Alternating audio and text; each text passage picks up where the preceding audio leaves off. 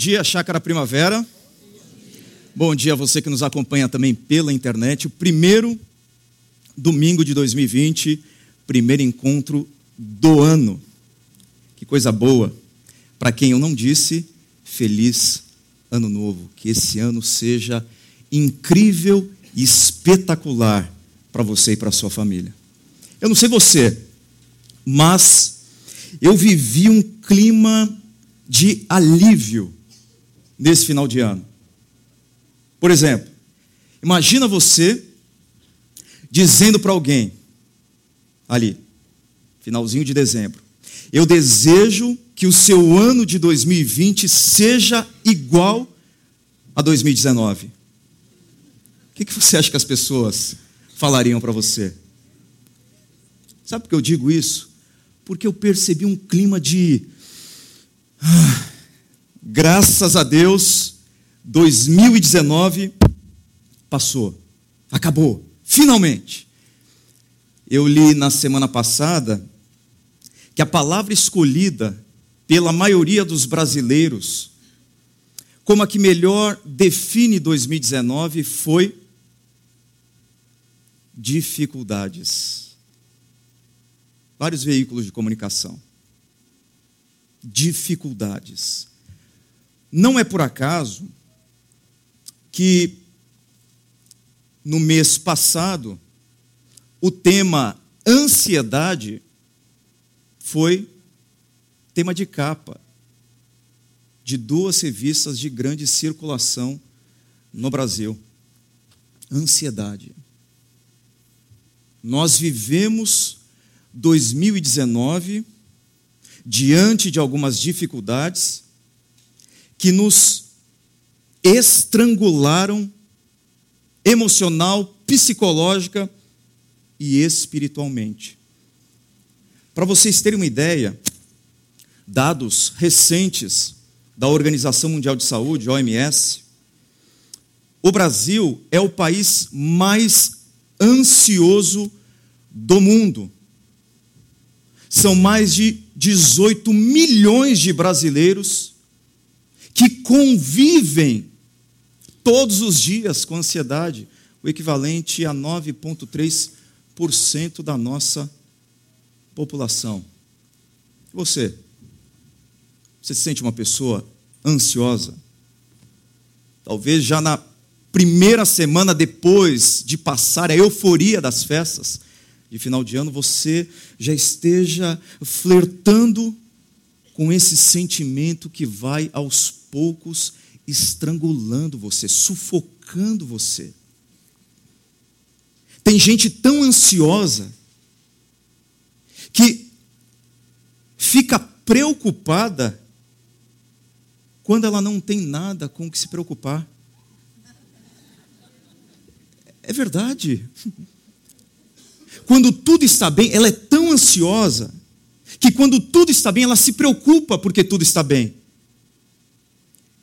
E a sensação é: se as coisas estão tranquilas agora, elas podem em algum momento se transformarem na minha vida. Tamanha ansiedade na qual nós estamos vivendo. Agora, um pouco de ansiedade é normal e bom, faz parte da vida. É bom.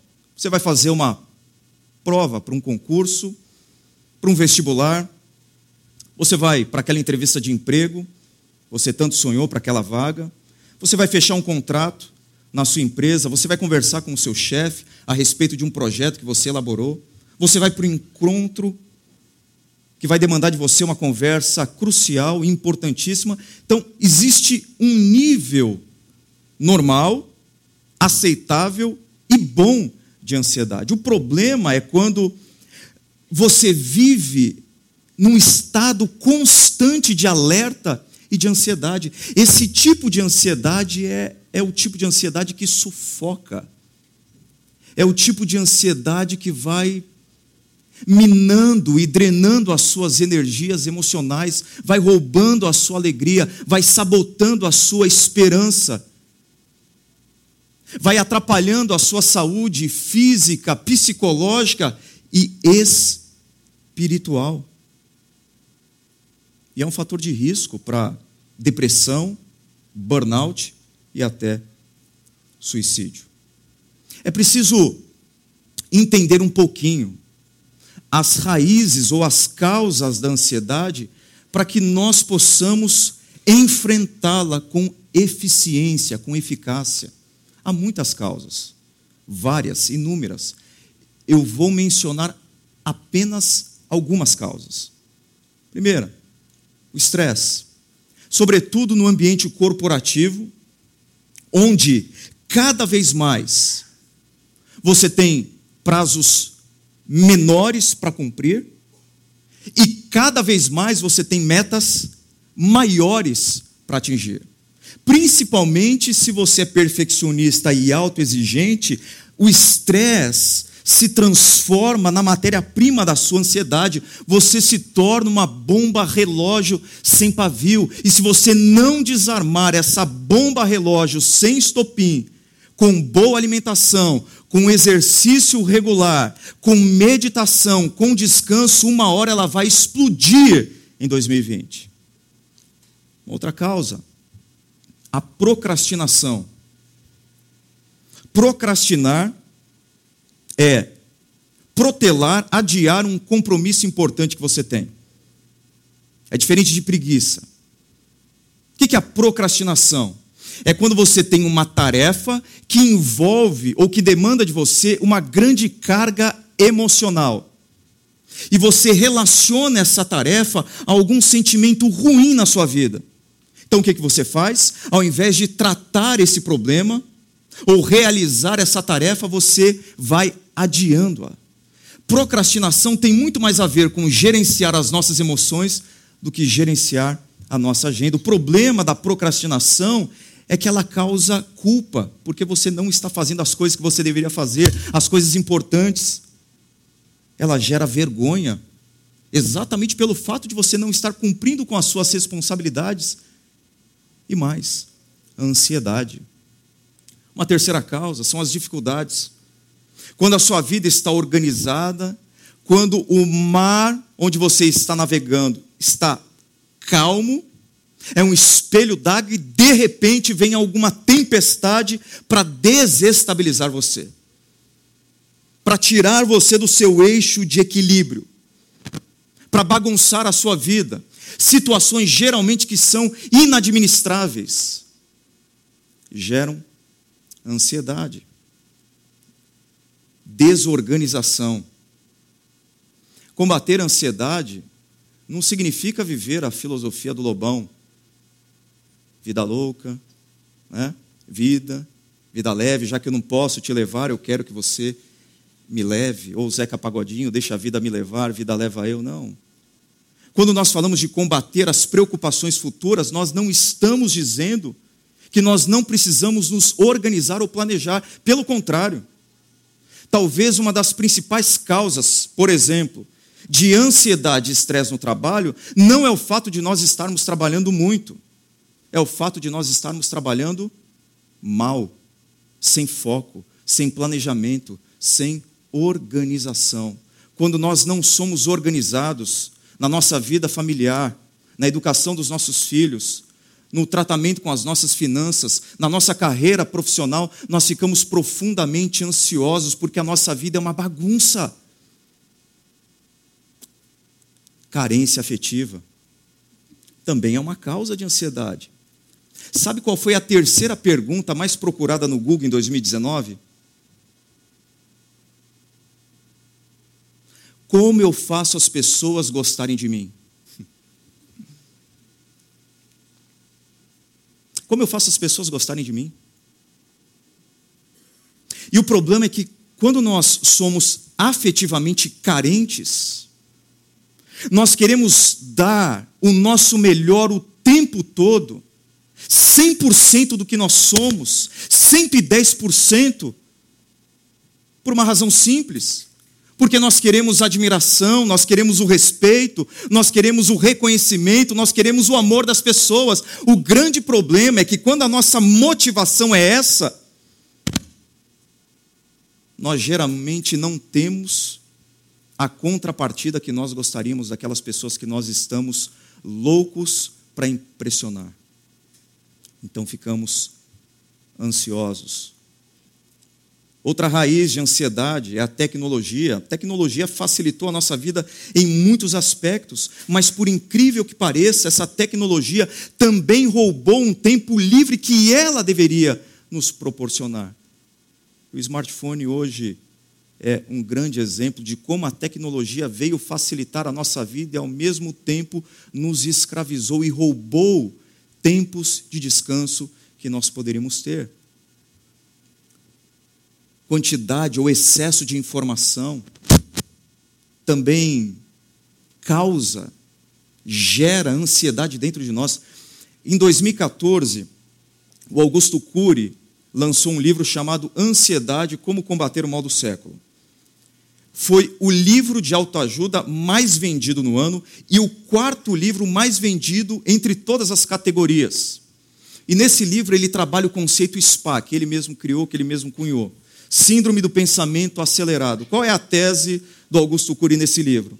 Que nós recebemos tanta carga de informação, mas tanta carga de informação, que a nossa mente não desliga em momento algum e em não tendo a nossa mente desligada, o nosso corpo também não desliga, o nosso corpo também não descansa, o nosso corpo também não sossega. Pense na sua mente, no seu cérebro como um motor. Se você trabalhar com a sua mente em alta velocidade, em velocidade máxima o tempo todo, uma hora, ela vai colapsar. Por fim, a ditadura da felicidade, ou a demanda que nós temos por sermos felizes. Quem não quer ser feliz? Todos nós queremos, todos nós buscamos felicidade.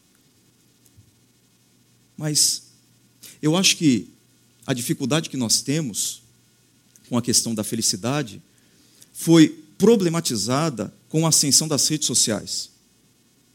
Porque nas redes sociais nós temos um universo perfeito, onde todo mundo está bem o tempo todo, onde todo mundo está feliz, onde todo mundo está curtindo a vida. É uma atmosfera virtual onde não há presença de tristeza, de raiva, de rancor, de frustração, de desamor, de ódio. Então nós estamos o tempo todo sendo convidados a observar a felicidade das pessoas de tal modo que nós, em algum momento, ficamos pensando em determinados episódios da nossa vida, por que, que eu não consigo ser tão feliz como ele, como ela? Isso vai gerando em nós uma infelicidade tremenda. Tremenda. É a ditadura da felicidade que gera em nós o reverso, a infelicidade pastor Ricardo mencionou certa vez o livro Sociedade do Cansaço, de um filósofo sul-coreano. Um livro fantástico. E a tese dele é basicamente essa: que um dos grandes problemas que nós temos na nossa sociedade do século XXI, na sociedade contemporânea, é o excesso de positividade. O excesso de positividade é um grande problema que nós temos. O que, seria esse excesso de positividade? Ele trabalha bem o slogan da campanha do Barack Obama. Eu acho que da primeira campanha do Barack Obama, Yes, we can. Sim, nós podemos. Ou o slogan da Nike, Just do it. Apenas faça isso. Ou seja, você pode, você consegue, você é o gerente da sua história, você é o protagonista da sua vida. Tudo que você pensar, tudo que você quiser alcançar, você pode ser feliz se você quiser. Basta você querer. Sim, nós podemos. Então, essa sociedade do cansaço é a sociedade do desempenho. Onde todo mundo pode tudo, onde todo mundo pode ser feliz. Mas aí ele diz que isso tem causado problemas gravíssimos, como esgotamento, e aquilo que o pastor Ricardo trouxe para a gente, a expressão infarto da alma, cansaço. Eu quero ser feliz, mas eu não consigo ser feliz dentro, é claro, das categorias de felicidade que são defendidas no nosso mundo contemporâneo capitalista ocidental. A espiritualidade cristã tem muito a dizer a respeito da ansiedade, muito a dizer. Por exemplo, no Evangelho de Mateus, no Novo Testamento, tem um livro. O Evangelho de Mateus, no capítulo 6, traz por seis vezes a palavra ansiedade, ansiedade, ansiedade. O substantivo grego ansiedade é derivado do verbo grego dividir. Alguns estudiosos acreditam que a palavra grega ansiedade evoca exatamente esse conceito de algo que está sendo colocado em direções opostas, sendo puxado em direções diferentes. Qual seria a ideia disso então? A ideia é de uma corda que está sendo puxada nessas duas direções, causando sufocamento e estrangulamento. Estar ansioso tem a ver com isso. Como eu disse, a ansiedade estrangula, ela sufoca. A ansiedade, ela rouba a nossa alegria no presente, ela sabota a nossa esperança num futuro melhor. É por isso que nesse texto, em Mateus capítulo 6, por três vezes Jesus dá uma ordem, não é um conselho, não é uma dica, é uma ordem, por três vezes. Não se preocupem, não se preocupem, não se preocupem. São ordens. É a mesma ordem repetida três vezes. Ou em outras traduções, não andeis ansiosos. Não andeis ansiosos. Não permaneçam preocupados. Não permaneçam ansiosos. É uma ordem do Mestre. Então vamos ouvir o que o Mestre tem a dizer a respeito da ansiedade. Portanto, eu lhes digo: não se preocupem com a sua própria vida quanto ao que comer ou beber, nem com o seu próprio corpo quanto ao que vestir. Não é a vida mais importante que a comida e o corpo mais importante que a roupa. Espera aí, Jesus introduz essa mensagem com portanto. Isso significa que ele está se referindo a uma ideia anterior. Jesus está concluindo, na verdade, um pensamento aqui. Quando ele fala sobre ansiedade, ele já disse algo muito importante antes. O que, ele disse antes de tão importante? Acompanhe comigo. Ninguém pode servir a dois senhores, pois odiará um e amará o outro, ou se dedicará a um e desprezará o outro. Vocês não podem servir a Deus ou ao dinheiro. É interessante isso. Porque antes de falar sobre ansiedade, Jesus alerta aos seus discípulos sobre o perigo de amar o dinheiro, de ter o dinheiro como um Deus funcional na vida. Por que, que Jesus mistura esses dois assuntos? Parece que eles não têm absolutamente nada a ver, mas tem tudo a ver. Jesus traz esses dois assuntos porque há uma forte conexão entre eles. A ansiedade pode levar você a se agarrar no dinheiro como base da sua segurança e do seu bem-estar. Eu preciso disso para me sentir seguro e feliz. Por outro lado, quem se agarra ao dinheiro como base da sua segurança e bem-estar, consequentemente pode se tornar uma pessoa profundamente ansiosa eu preciso disso, eu não posso perder isso para me sentir seguro e feliz. O que Jesus está dizendo aqui? Que a ansiedade pode levar você ao altar do Deus da segurança financeira. E o Deus da segurança financeira pode levar você até a ansiedade. Você percebe o que Jesus está fazendo aqui? Eu citei várias raízes da ansiedade. Foi? Mas nesse texto, Jesus não esgota o assunto ansiedade nesse texto. Mas nesse texto, Jesus diz que a raiz da ansiedade é a idolatria. No caso aqui, o amor e o apego ao Deus da segurança financeira. A ansiedade também tem a ver com idolatria, com o meu relacionamento com coisas e pessoas que eu coloco num altar diante de mim e diante do que, da que ou dos quais eu me curvo. Quem entendeu bem essa relação entre ansiedade e idolatria foi um filósofo e teólogo do quarto século depois de Cristo chamado Agostinho. Olha o que ele escreveu. Aqui é de onde vem a ansiedade.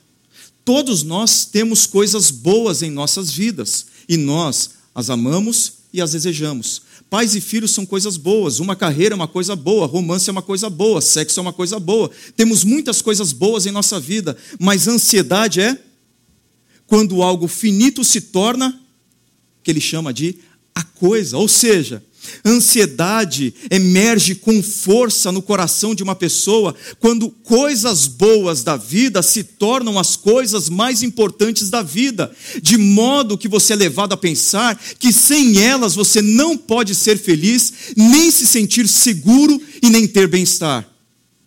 Então você se agarra a elas. Qual é o problema disso? Há um grande problema nisso. Porque quando nós vivemos assim, nós vivemos com um sentimento angustiante de que nós não podemos, de modo nenhum, perder coisas que nós podemos perder.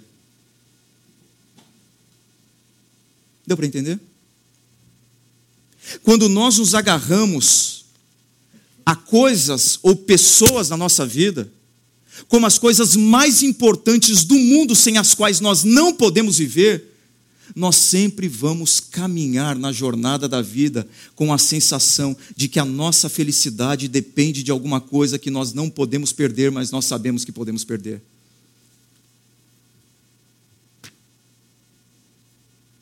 Se eu acredito que a minha segurança, bem-estar, felicidade, identidade depende do meu casamento, das minhas filhas, do meu dinheiro, do meu ministério, ou seja lá do que for, eu vou constantemente me relacionar com essas coisas de maneira possessiva e ansiosa, porque eu não posso perder essas coisas, caso contrário, eu não posso viver. Isso angustia. Você cria no seu casamento um ídolo, você cria nos seus filhos um ídolo, você cria na sua profissão um ídolo, e ídolos escravizam e matam os seus súditos. Algumas ansiedades que nós sentimos são resultado direto de um falso Deus que tomou conta da nossa mente e do nosso coração. Agora, só para só fazer aqui uma ressalva. Eu acredito que há dois perigos quando nós falamos sobre ansiedade ou sobre quaisquer problemas ou crises humanas. Dois problemas. Primeiro, da espiritualização dos problemas humanos, das crises humanas. Como se tudo que nós enfrentássemos de ruim fosse consequência da falta de fé. Então, para resolver os nossos problemas e as nossas crises, basta ter fé. Pessoas que vivem a partir dessas perspectivas ou dessas perspectivas, elas negam completamente qualquer intervenção externa para resolver alguns problemas. Qualquer. Ou seja, você não pode contar com orientação médica e recursos medicamentosos para tratar um problema ou uma crise porque é falta de fé. A espiritualização é um problema porque toda a verdade é verdade de Deus e se há alguma coisa que contribui e colabora para o nosso bem-estar, para o nosso equilíbrio mental, psicológico, biológico, nós podemos nos valer disso como bênçãos da parte de Deus. Mas há um segundo perigo quando a gente lida com alguns problemas e com algumas crises humanas, com essas perspectivas distorcidas que é a medicalização de todos os nossos problemas. O que seria a medicalização de todos os nossos problemas? É entender que as nossas crises, inclusive ansiedade, ansiedade aqui, mais especificamente, é apenas uma questão biológica e psicológica. E se é um problema apenas biológico e psicológico, esse problema se resolve com terapia e ansiolítico e ponto final. É a medicalização de todos os nossos problemas. Está com problema, está com crise, está com ansiedade, procura um psicólogo, um psiquiatra, toma remédio e tudo vai se resolver. Não, não. O que Jesus está ensinando aqui? Jesus ensina que a ajuda para vencer a ansiedade não vem apenas de um consultório médico ou da prateleira de uma farmácia, mas de um cuidado especial com as afeições do coração.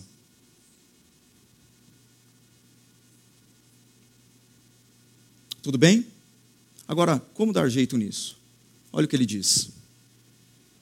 Como resolver esse problema, então, dentro dessa perspectiva que Jesus traz para a gente em Mateus 6?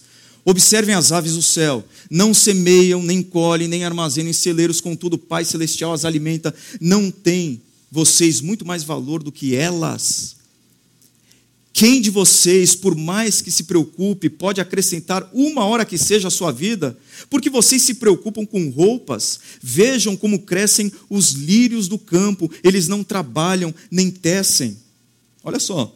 Contudo, eu lhes digo que nem Salomão, em todo o seu esplendor, vestiu-se como um deles.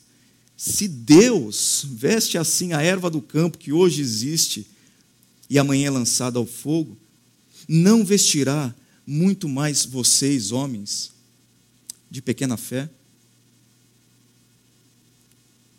Então, de fato, Jesus atribui a ansiedade aqui a uma fé pequena. Sim. O que é a pequena fé? A pequena fé é aquela que acredita em Deus, mas não acredita em Deus o suficiente para confiar que Ele cuida de cada detalhe da nossa vida. Essa é a pequena fé a que Jesus se refere. E como ele trata essa pequena fé? Ele trata a pequena fé dizendo para os seus discípulos que o canto da maritaca, canto não, aquilo é grito, né? Que o canto da maritaca é uma lembrança matinal para você de que Deus cuida de você e de que Deus o ama. Ele diz que Deus veste a flor do campo, ele diz que Deus alimenta o pássaro.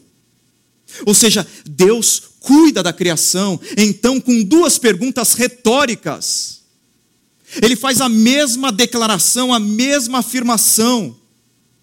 Vocês valem muito mais. Vocês são muito mais importantes. Deus ama muito mais vocês do que qualquer outra coisa na criação.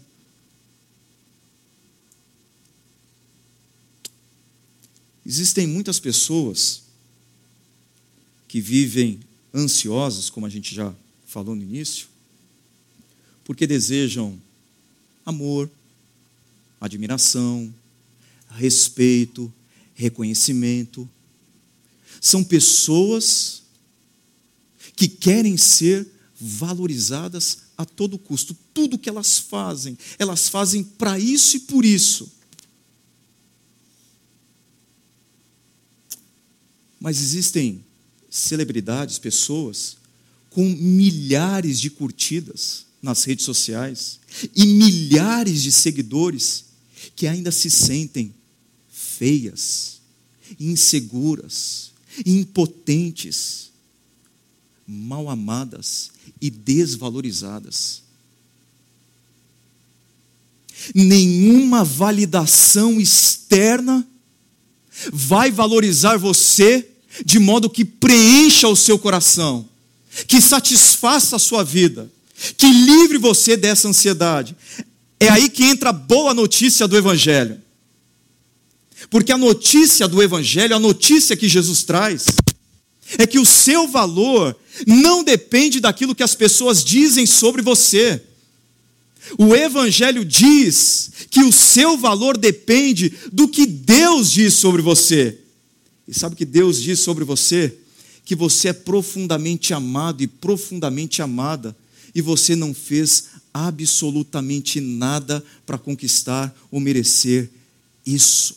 Você tem muito valor.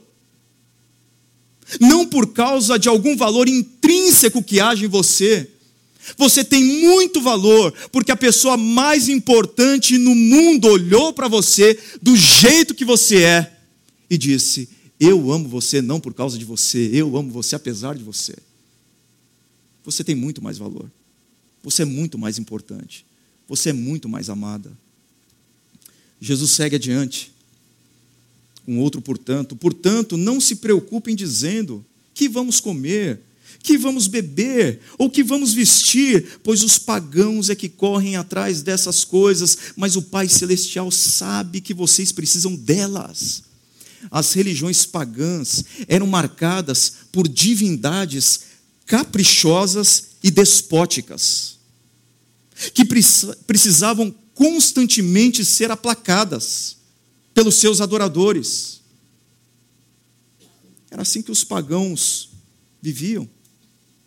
Como eles não confiavam na bondade dos seus deuses, das suas divindades, eles tinham que empreender um esforço hercúleo, absurdo, para obter o favor desses deuses sem garantia de que os deuses agiriam na vida deles com bondade. Você imagina a ansiedade de alguém assim? Que depende da bondade de um Deus no qual ele não confia na bondade? Então era uma vida de constante ansiedade. Eles tinham que correr atrás dessas coisas, porque se dependesse do, do bom humor da sua divindade, a coisa ficaria feia. Eles não poderiam contar com isso. Mas o Deus apresentado por Jesus não é o Deus carrancudo do paganismo. O Deus apresentado por Jesus não é um chefe cósmico mal-humorado o Deus apresentado por Jesus é chamado por duas vezes aqui de Pai Celestial. Pai Celestial. Na visão de Jesus, a visão que ele apresenta para os discípulos, Deus é poderoso, celestial, ele está nos céus, ele não é um Deus terreno, ele não é um Deus humanizado do paganismo, ele é um Deus soberano, ele é um Deus celestial, mas ao mesmo tempo ele tem a ternura de um pai. Ele tem a ternura de um pai, então você pode olhar para 2020 sem sem medo, sem angústia, sem estrangulamento, sem sufoco, sem temor, sem ansiedade, porque o Deus que cuida da criação, que gere o universo com as suas mãos, é o seu Pai. Eu me recordo de um momento crucial na minha vida, em 2017, quando eu tomei uma decisão de me mover para um outro projeto de vida. E no momento em que eu dei esse passo de ouvir a voz de Deus e, e me mover sob a orientação dele, as pessoas ficavam me perguntando, mas, Juliano, o que você vai fazer no futuro? Passei a minha vida toda em Santos, uma única igreja, e depois eu senti da parte de Deus o desejo de me mover para um outro projeto. E fiz isso quase que no final do ano, para decidir para o ano seguinte. E as pessoas perguntavam para mim, mas por que você não esperou mais um tempo e foi com calma procurando alguma coisa para o próximo ano, algo diferente, meditou mais, é, pensou mais e tomou mais tempo para uma decisão tão importante na sua vida? E no meu coração eu tinha isso muito seguro. Eu não sabia o que me aconteceria no futuro. Mas eu tinha certeza quem estaria no meu futuro cuidando de mim o meu Pai Celestial. E aí depois Deus colocou o pastor Ricardo e, e foi uma, um movimento de Deus para entender o mover dele na minha vida e na minha história naquele momento. Ele é meu pai. Se ele não me deixou, não me abandonou até aqui, se nesse ano marcado por dificuldades, ansiedade, ele não me abandonou nem um só segundo, ele não vai fazer isso ao longo de 2020 de maneira alguma. Olha, Deus já deu a maior prova de amor que eu precisava e que você precisava. A maior prova do cuidado de Deus, Ele já deu.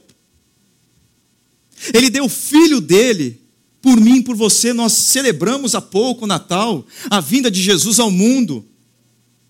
Jesus entrou na história, e através da morte e da ressurreição dele, ele provou o cuidado e o amor de Deus por mim e por você, e garantiu para mim e para você uma certeza absolutamente fantástica para viver no ano de 2018, 2020 eh, com a segurança que nós precisamos.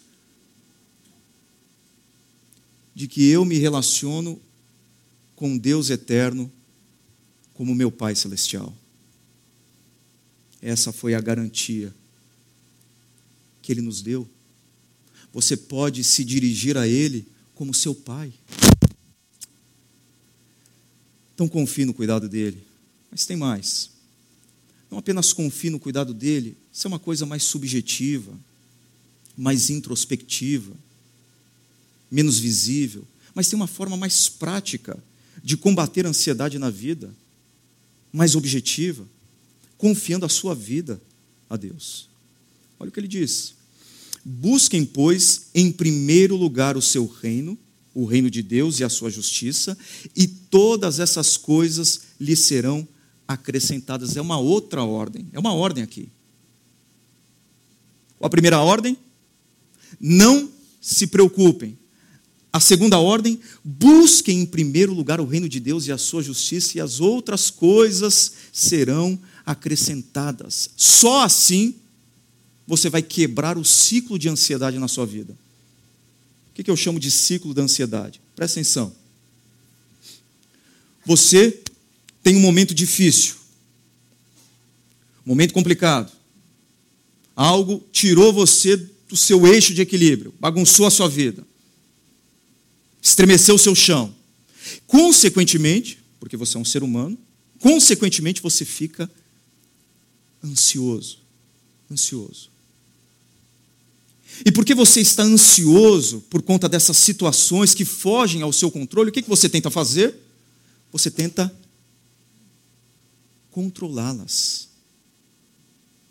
Então você tem uma situação difícil e aí você quer controlar aquilo que não está bem na sua vida profissional, na sua carreira, no seu relacionamento conjugal, na vida dos seus filhos, na sua vida acadêmica e por aí vai. Só que você, quanto mais tenta controlar, você percebe que não tem conseguido controlar essas situações como você gostaria. E a tentativa de controlar algo incontrolável gera o quê? Medo. Medo. Então você tenta, mas você não consegue, e aí você fica com medo. E à medida que você fica com medo, de não conseguir controlar aquilo que você tem tentado controlar, você busca exercer sobre aquilo ainda mais controle. E por tentar exercer mais controle sobre aquilo que é inadministrável na sua vida, você acaba se tornando uma pessoa mais ansiosa. Esse geralmente é o ciclo. Está tudo dando errado, eu tento controlar, eu não consigo controlar, eu tenho medo porque as coisas estão fugindo do meu controle, enquanto elas tentam fugir do meu controle, eu vou tentando buscá-las e segurá-las e manter tudo sob controle, e eu fico cada vez mais ansioso. Isso não para. Isso não acaba. Agora, como quebrar o ciclo da ansiedade? Entregando o controle da sua vida para Deus.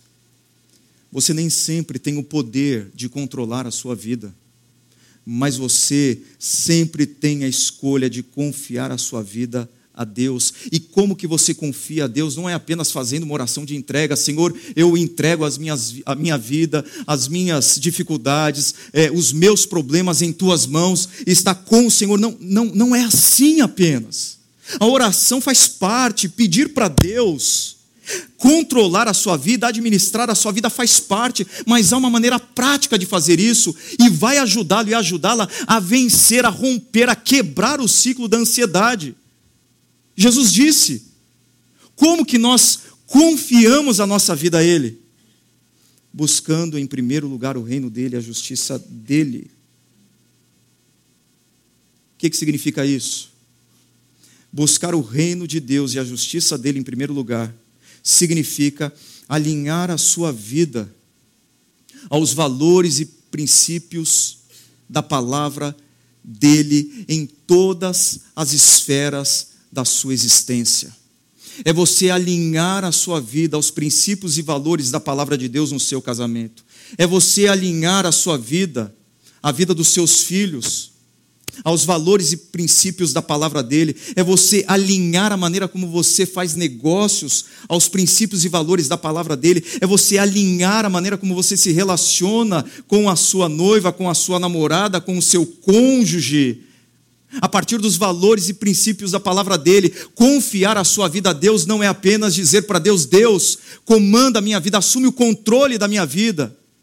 Confiar a sua vida a Deus é viver do jeito que Deus quer porque não adianta eu pedir para Deus assumir o controle da minha vida em 2020 se eu tiver uma vida, um estilo de vida diametralmente oposto àquele que Ele estabeleceu para mim na palavra dEle.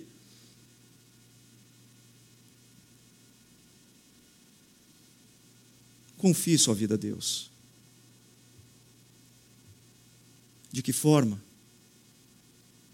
Buscando o reino e a justiça dele em primeiro lugar, vivendo do jeito que ele quer, não do jeito que você quer. Porque quando eu vivo do jeito que eu quero, quando eu vivo o meu reino, eu padeço de ansiedade. Mas o que ele está prometendo aqui para nós é promessa. Se, se, Jesus está dando uma ordem, a gente, a gente pode confiar nessa ordem. Se ele está dizendo que buscar o reino dele, a justiça dele em primeiro lugar, é uma, é uma força poderosa para quebrar o ciclo da ansiedade na vida, confie nisso e faça nisso. Assuma essa decisão agora.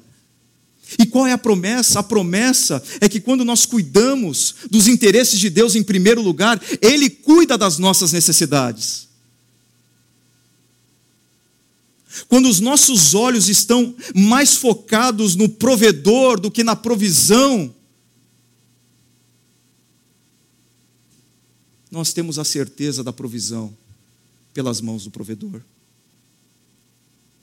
E olha, detalhe aqui importante.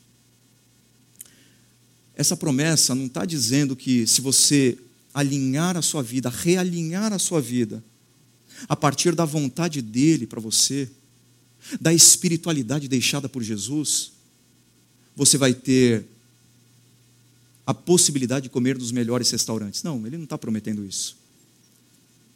Ele está prometendo comida para você. Não comer nos melhores restaurantes. Quando Jesus faz essa promessa de que todas as coisas serão acrescentadas, ele não está prometendo que você vai se vestir só com roupa de marca. Ele está prometendo que você vai se vestir. Quando Jesus usa comida e veste aqui nesse texto, ele está redirecionando a nossa visão daquilo que é prioritário. Porque parte da nossa ansiedade emerge do nosso desejo em ter, não o que nós precisamos, mas aquilo que nós sonhamos e desejamos. E Deus não promete satisfazer os meus sonhos e desejos, Deus promete satisfazer as nossas necessidades. E quando aquilo que é necessário para mim está alinhado com a visão do Pai do que é necessário para mim, eu, eu venço em grande parte, a ansiedade que sabota o meu coração.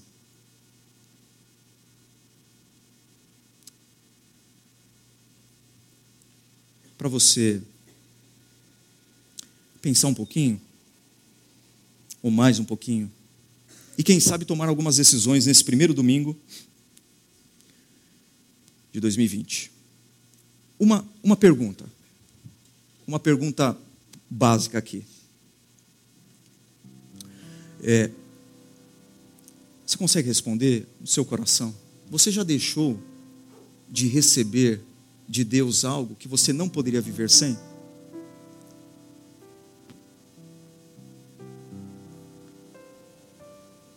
Se você está aqui hoje, é claro que não.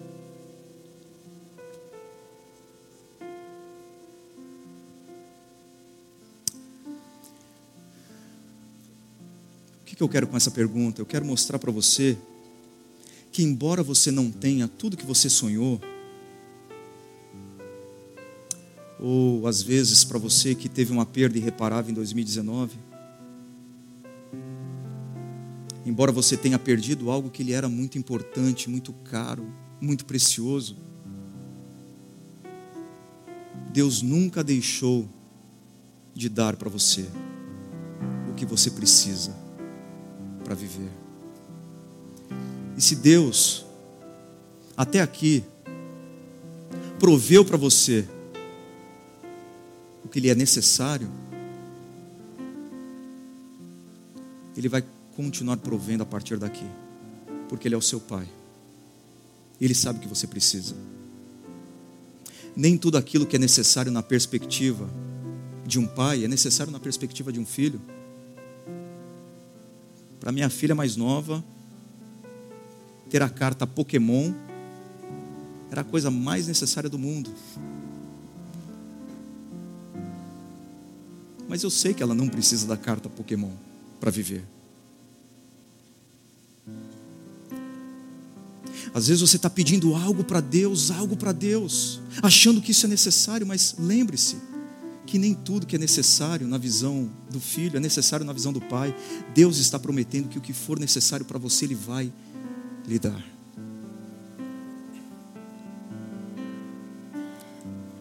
Já que a gente está no início do ano, eu não gosto muito desse negócio de resolução, de começo de ano e tal. Mas fica aí uma boa resolução para 2020. Pelo, menos, pelo menos para um, para um novo ano menos ansioso. Porque o ano só vai ser novo de fato se você tiver uma nova postura diante da vida vai ser tudo a mesma coisa. A menos que você tenha ganhado a mega cena da virada, a sua conta bancária é a mesma, seu casamento é o mesmo, seus filhos são os mesmos, seus problemas os mesmos. Está tudo igual. Mas a única coisa que vai fazer com que esse ano seja novo ou diferente é a sua postura em relação a ele. Qual a resolução que, que eu quero assumir diante de Deus Senhor, eu quero eu quero alinhar a minha vida à vontade do Senhor e dizer o que o Senhor quer em primeiro lugar, não o que eu quero em primeiro lugar. Por fim, algo mais subjetivo, novamente, introspectivo. É você com Deus agora. Quebre o ciclo da ansiedade, descansando no cuidado de Deus, que é o seu Pai. É o convite que Pedro faz, o apóstolo Pedro, numa carta que ele escreveu. E eu quero que você, quando a ansiedade tentar roubar a sua alegria, sabotar a sua esperança, aprisionar você nesse, nesse sentimento, nesse nesse sufocamento emocional, nesse estrangulamento da alma e do coração, você vai se lembrar desse versículo. Lancem sobre ele toda a sua ansiedade, por quê? Vamos ler junto? Lancem sobre ele toda a sua ansiedade, porque ele tem cuidado de vocês. Deus tem cuidado de vocês. Você vale mais, Ele ama você muito mais você é muito mais importante para Deus. Ele caminhou com você até aqui e Ele vai continuar com você a partir daqui. Feche seus olhos, vamos orar nesse momento. Lance agora toda ansiedade, não importa qual é a ansiedade, não importa a sua razão, diz o texto aí, toda ansiedade, lança agora. Diga para Deus: Deus, eu estou lançando diante do Senhor, porque eu sei que o Senhor tem cuidado de mim, o Senhor tem cuidado da minha vida.